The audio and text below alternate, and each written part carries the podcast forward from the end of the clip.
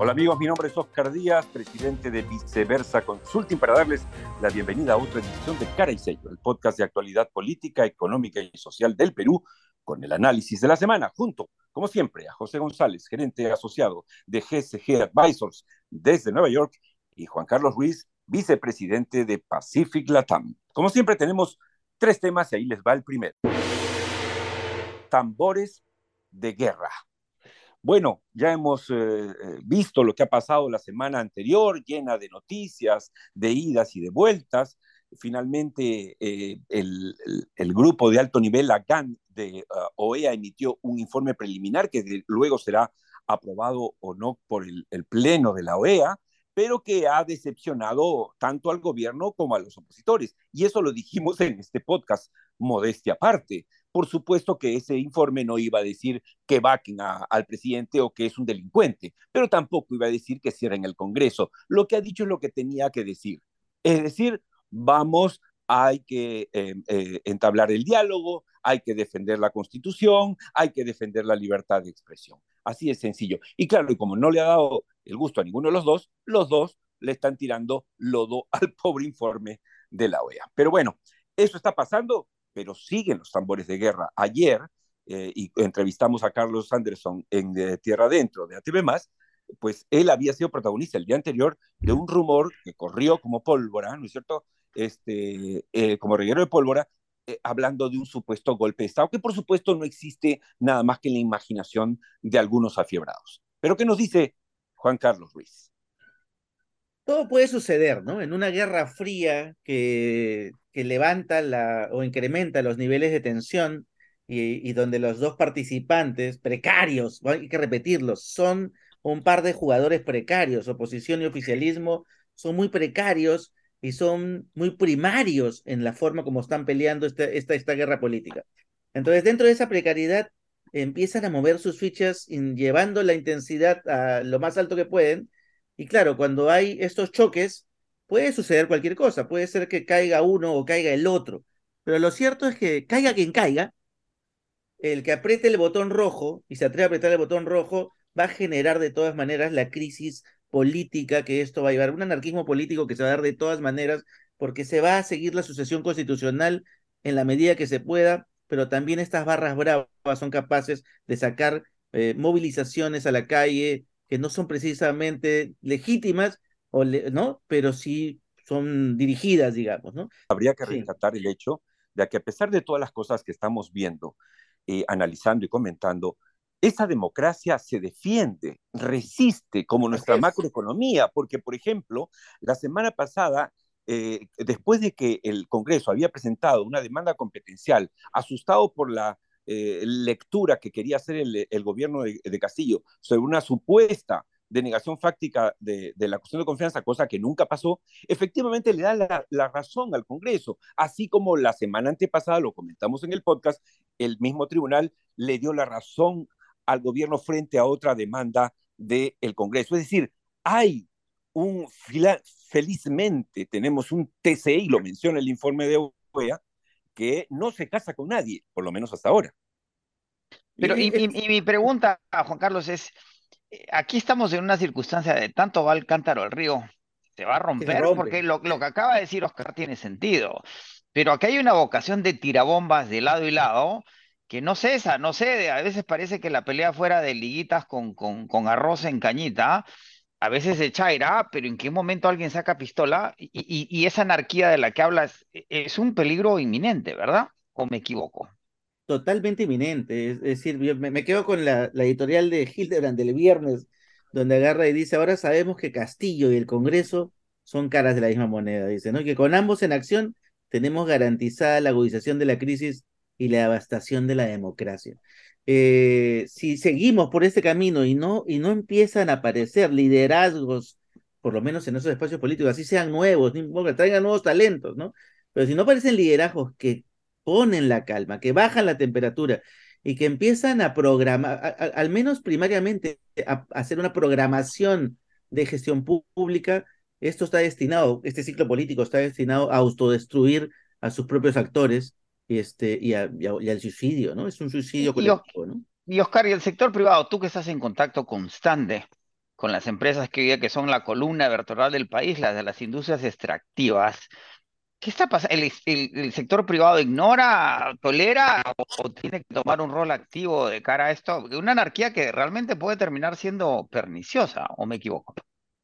Yo creo que eh, el empresariado en general, eh, cuando se reúne, es cierto?, en, ambientes eh, privados, se desahoga, ¿no? Y entonces aparecen pues todos sus miedos, sus temores, y, sus iras frente al gobierno, que es efectivamente un gobierno deplorable desde el punto de vista de la calidad de las personas que lo están llevando adelante. Pero a la hora de mirar fríamente sus libros de contabilidad, pues nada, están invirtiendo. Ayer en el programa de televisión, mm. después de haber tenido un intenso debate, y creo que muy saludable con, con Anderson, en la primera parte, en la última parte tuvimos al gerente general adjunto de Engie Perú, que cumple 25 años, y que dijo, estamos invirtiendo y vamos a seguir invirtiendo en energías renovables, en o sea, no paran de invertir y son millones de millones, o sea, en plena crisis. Y es lo que hablamos aquí siempre en el podcast. Y con eso, déjenme pasar al segundo tema. Agónica moción de vacancia. Como todos sabemos, se ha presentado una nueva moción de vacancia, esta vez por el eh, ex eh, morado Málaga, eh, y que ha, persistido en, este esfuerzo. Ahora, todo parece indicar, todo parece indicar que no hay los votos, los 87 que se necesitan, y todo parece indicar, con cargo a equivocarnos, que será el tercer y posiblemente, y eso quería discutirlo con ustedes, la última propuesta de moción de vacancia, porque realmente, francamente, Juan Carlos y José, sería una vergüenza absoluta seguir presentando cuartas, cinco, sextas mociones de vacancia sin tener ninguna posibilidad de llevarlos adelante, porque solamente es como en el colegio lo que le decía José, tirarle liguitas, ¿no es cierto? Las ondas, esas liguitas a tu compañero de al lado, pero ¿cuál es la razón? ¿Cuál es el objetivo? ¿Cuál es la finalidad? ¿Qué ganamos? Absolutamente nada. Juan Carlos. Es como hemos repetido en el podcast muchas veces, ¿no? Si, si vas a hacer una acción política para eliminar a tu contendor, de la escena o el escenario de disputa política, tienes que ser certero. Porque si no lo matas a la primera, lo dejas o herido o lo dejas vivo, que es peor, y tiene todo el derecho a devolverte eh, la bala.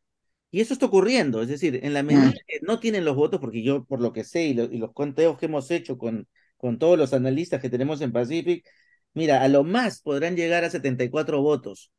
Eh, todo lo demás está o comprado o negociándose.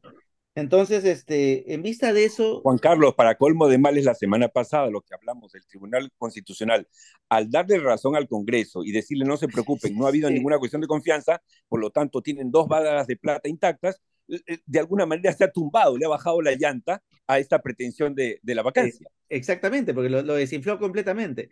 Entonces, este, entonces vuelve a ser un intento por eliminar sin tener la certeza de matarlo.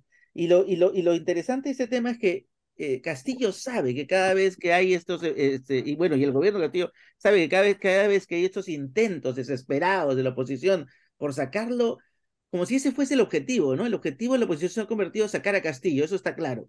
Este, y ese no es el objetivo, el objetivo es que la política funcione. Y entonces Castillo aprovecha victimizándose cada vez y empieza a hacer movimientos tácticos al interior de su gobierno que buscan fortalecerlo. Por ejemplo, el nombramiento de, del abogado a los, a en, en el... Noblecilla. Noblecilla, perdón, en el viceministerio de, gobernanza, de gobernanza territorial. Que Amigo de Bermejo. Amigo de Bermejo. Bermejo está ganando mucho espacio en este momento. Así es, así es. Y Cerrón está negociando. Dice, ¿quieres mis votos o no quieres mis votos? Entonces, se convierte esto en una política de muy baja monta, donde ya es evidente, o se nota el fustán que están intercambiando favores y encima hay denuncias públicas en donde una empresaria dice, yo sí pagué los cuatro millones de soles que me dieron. Entonces, este, este juego de montajes escenográficos para ver cómo cargas a la opinión pública, si no están bien hechos, es mejor no hacerlo. Si no somos especialistas en hacer buen cine, es mejor no hacer bodrios. Pero, pero, pero igual, igual uno puede hacer su caricatura, ¿no? Y además en, el, en, este, en esa transición de la informalidad generalizada del Perú a una suerte, de formalidad dentro de la informalidad. Es decir, las propuestas de Soto de hace 40 años son inaplicables. Es, absurdo ya pensar que el 80% se va a parecer al 20% formal, sino que se tienen que generar dinámicas dentro de esa informalidad que le den viabilidad y funcionalidad. Probablemente lo mismo va a pasar en la política después de un proceso tumultuoso que no tenemos claro cuánto va a durar, ¿verdad? Pero pronto ya hay una encuesta, si no me equivoco, que salió en la República, que ya los empresarios piensan eh, que, que Castillo se queda todo el próximo año, ¿no?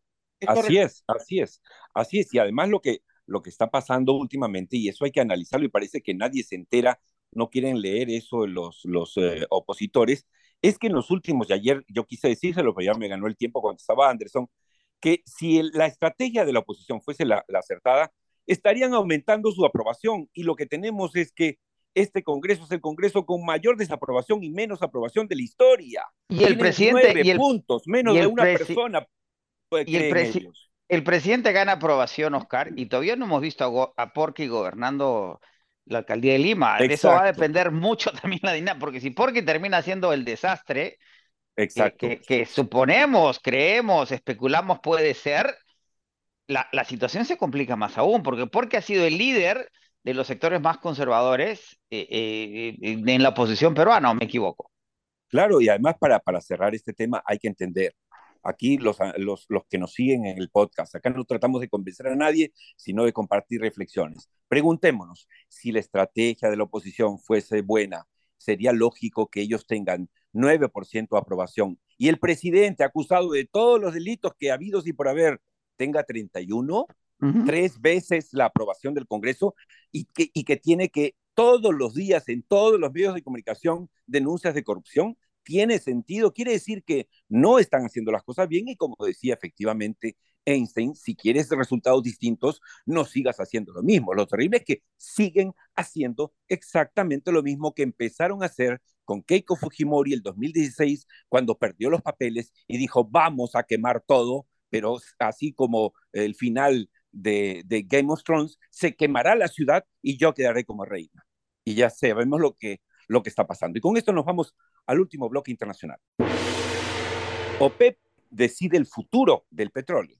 Qué mejor que José González para informarnos qué es lo que está pasando y cómo nos puede afectar. en una reunión virtual por Zoom para decidir si mantenían o no sus políticas de recortar la producción en esos dos millones que anunciaron sorpresivamente hace unas semanas y decidieron en efecto mantener la política. El mercado esperaba que podrían acaso aumentar la producción, es decir, reducir el corte, pero arranca ahora en, en, en, en diciembre hasta fines del próximo año y lo han hecho con la intención de apoyar el precio. Y además no incrementan la producción a pesar de que a partir de hoy ya se acaba de anunciar en Bélgica se aplican las restricciones al precio del barril de petróleo ruso, es decir, hay un acuerdo en el G7 en el cual se van a limitar las compras en, el mercado internacional de petróleo a 60 dólares el barril. ¿Cómo se aplican si no están de acuerdo todos los compradores de petróleo?